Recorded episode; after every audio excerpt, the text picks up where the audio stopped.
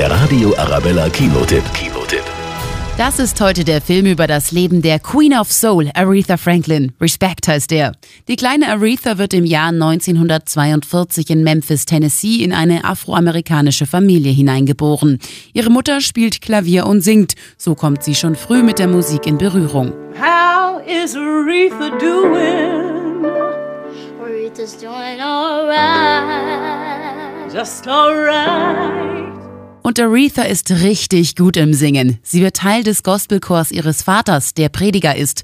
Dort wird bei einem Auftritt durch Zufall ihr Gesangstalent entdeckt. Wie alt ist sie? Erst zehn, aber ihre Stimme wird noch kraftvoller, Schätzchen. Doch der Weg zum Ruhm ist lang. Jahre später hat sie mit einer schlechten Ehe zu kämpfen und hat es schwer, sich als Frau in der von Männern dominierten Musikindustrie durchzusetzen. Ihr ist klar, Ich muss etwas ändern. Ich möchte singen, was ich singen will.